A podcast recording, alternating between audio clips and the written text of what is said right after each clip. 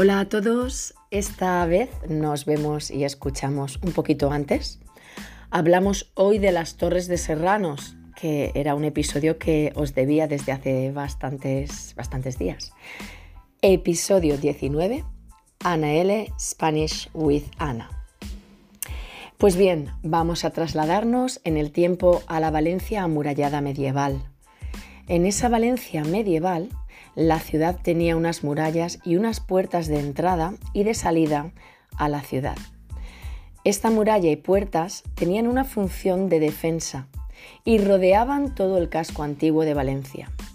En la actualidad solo quedan en pie las torres de Serranos y las torres de Cuart, y son un perfecto ejemplo de la majestuosidad con la que se accedía a la ciudad de Valencia.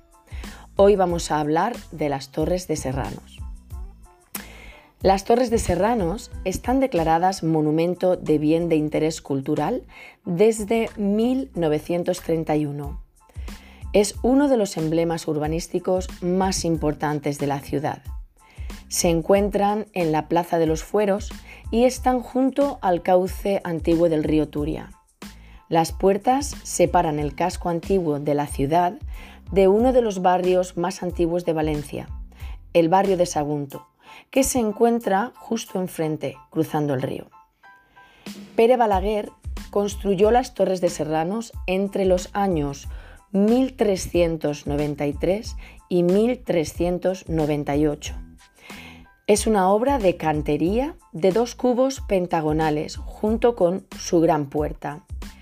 Las Torres de Serranos, además, fueron a finales del siglo XVI durante los años 1586 y 1897 una cárcel para nobles. Esta elegante y majestuosa obra en piedra deja boquiabiertos a todo el que pasa por debajo de su puerta. Da igual si eres visitante como si eres valenciana o valenciano. La espectacularidad de su grandiosa presencia no nos deja indiferentes. Hoy día, los domingos y festivos, la entrada es libre y podemos visitarlas y así ver desde lo alto de las Torres de Serranos unas vistas preciosas del Jardín del Turia. Aquí os comento otras curiosidades sobre las Torres de Serranos. ¿Estás preparado para escucharlas? Pues vamos, adelante. Durante el periodo de la Guerra Civil Española, el cuadro de las Meninas se escondió en las Torres de Serranos. Sí, sí, como lo oyes, junto con otras obras de arte que se trajeron del Museo del Prado de, Madrid para que no fuesen destruidas. Vamos con la siguiente curiosidad. En el puente que cruza el río hacia el otro lado, enfrente de las Torres de Serranos, se hace una feria medieval durante los días de la celebración de Jaime I, Jaume I, el 9 de octubre. Y Valencia se transforma durante unos días en una época muy lejana, donde podemos disfrutar de artesanía variada, comida, danzas y juegos al uso medieval. ¿Sabes por qué se llaman las puertas de Serranos? Pues bien, en la época medieval, cuando Valencia estaba totalmente amurallada, los visitantes que venían a Valencia provenían mayoritariamente de la serranía ya que las puertas están situadas geográficamente en el norte de la ciudad. A estos visitantes se les llamaba serranos, y es así como se empezó a denominar a las grandes puertas de entrada a la ciudad las torres de serranos. El último domingo de febrero se hace desde lo alto de las torres de serranos un evento muy importante para la ciudad de Valencia, la Crida donde la Fallera Mayor de Valencia proclama que ya empiezan las fiestas de las fallas. Como cada año, Valencia se llena de color y disfruta de su mayor evento. Y por último, una de las expresiones más bonitas a mi gusto que tenemos en Valencia, quedarse a la luna de Valencia. Estás a la luna de Valencia, te quedas a la luna de Valencia. Cuando era pequeña y se hacía muy de noche, tocaba recogerse en casa y claro, siempre alguien te decía aquello de, venga, vamos, que te vas a quedar a la luna de Valencia. Yo no entendía muy bien el significado porque era muy pequeña, pero comprendía que era porque se estaba haciendo de noche.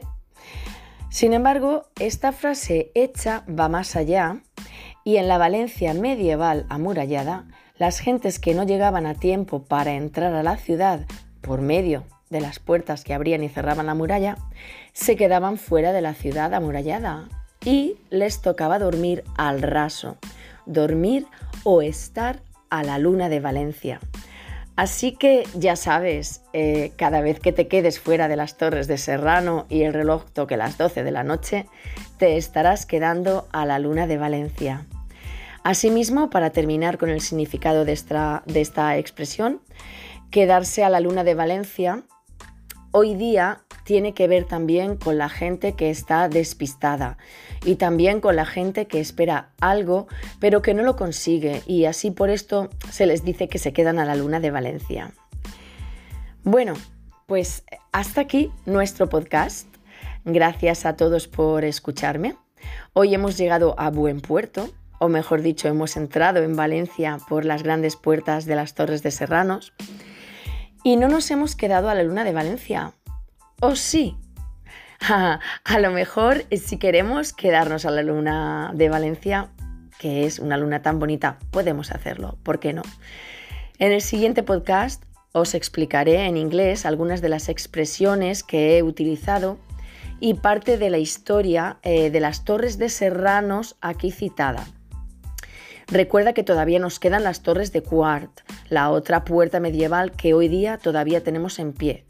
Y estas eh, torres las explicaré en el episodio 21. Pues bien, buen fin de semana a todos.